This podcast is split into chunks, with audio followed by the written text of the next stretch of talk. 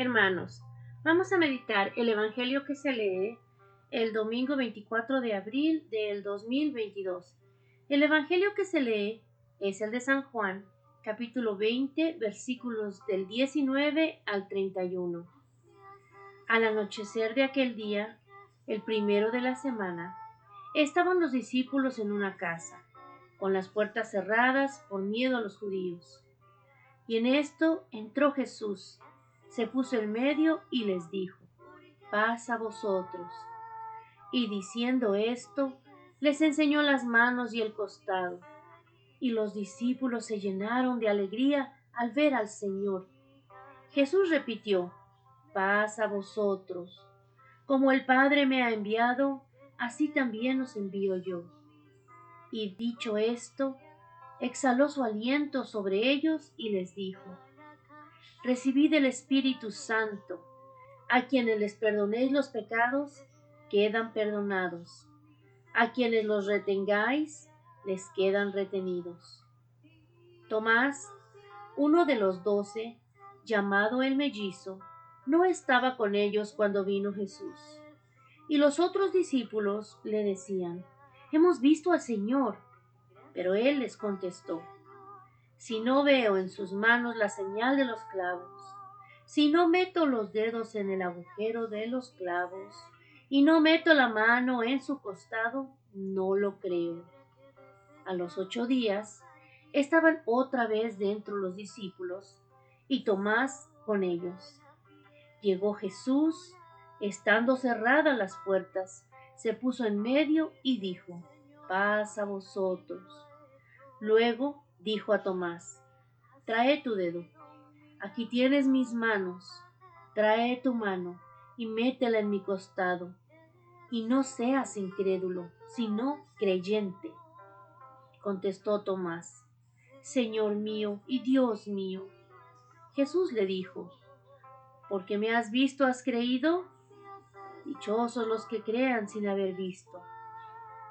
Muchos otros signos que no están escritos en este libro, hizo Jesús a la vista de los discípulos. Estos se han escrito para que creáis que Jesús es el Mesías, el Hijo de Dios, y para que creyendo tengáis vida eterna en su nombre. Hermanos, con este Evangelio el Señor se presenta en medio de los discípulos cuando más miedo tienen y están encerrados así como nosotros estábamos encerrados con la pandemia, muertos de miedo porque no sabíamos si íbamos a enfermar o íbamos a morir. Sin embargo, el Señor vino a nuestras casas, a cada una de nuestras casas, se presentó ahí, nos enseñó a orar en línea, nos enseñó a asistir a la iglesia y a escuchar la misa del Santo Papa en YouTube. Nos unió en oración. Es lo mismo, hermanos. Él vino a darnos vida y nos dijo, no se preocupen, la paz está con ustedes. Tres veces se apareció a los discípulos y sigue apareciéndosenos a nosotros. Hay algunos que creemos sin ver, y como él dice, somos dichosos y bienaventurados.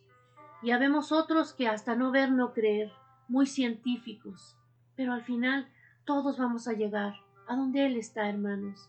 En este Evangelio el Señor establece o instituye el sacerdocio. Nos dice, nos regala un sacramento más, que es el de la confesión. Nos asegura que se perdonarán los pecados. Así es, hermanos. Muchas otras religiones dicen, ¿por qué se confiesan con el sacerdote si es con Dios con quien se tiene que confesar uno? Bueno, hermanos, pues ahí está la respuesta. En Juan, en Juan 20, del 19 al 31, ahí está, donde Jesús le dice y le da poder a los apóstoles para que confiesen y para que perdonen los pecados en su nombre. Así que hermanos, sin miedo, vamos a la confesión. Es un sacramento que nos limpia y nos da la vida nuevamente cada semana. Vamos de la mano de Jesús y no seamos como Tomás, no seamos incrédulos, porque al final, aunque nos resistamos, vamos a caer y vamos a acabar creyendo la verdad, porque la verdad no se puede cubrir, hermanos. La verdad siempre sale a la luz. El Santo Papa nos dice, Tomás es uno que no se contenta y busca, pretende constatar él mismo, tener una experiencia personal. Tras las iniciales resistencias e inquietudes, al final también él llega a creer, aunque avanzado con fatiga, pero llega a la fe. Jesús lo espera con paciencia y se muestra disponible ante las dificultades e inseguridades del último en llegar. El Señor proclama, bienaventurados aquellos que creen sin ver. Pero va también al encuentro de la existencia del discípulo incrédulo. Trae tu dedo, aquí tienes mis manos. El Señor nos va a dar lo que necesitamos para que nos convirtamos, hermanos. Cada uno tiene su tiempo. Este es tu tiempo. Abre los ojos, ora, hermano. Confía en el Señor. Él está aquí. Él está construyendo su reino nuevamente aquí en la tierra, por medio de ti, por medio de mí, por medio de los que no tenemos fatiga ni miedo de hablar de Él, por medio de aquellos que tenemos hambre de conocer el Evangelio, de llenarnos espiritualmente. Damos tal vez una palabra de aliento, tal vez practicamos el perdón, la humildad y oramos, oramos en todo momento, hermanos. Eso somos nosotros.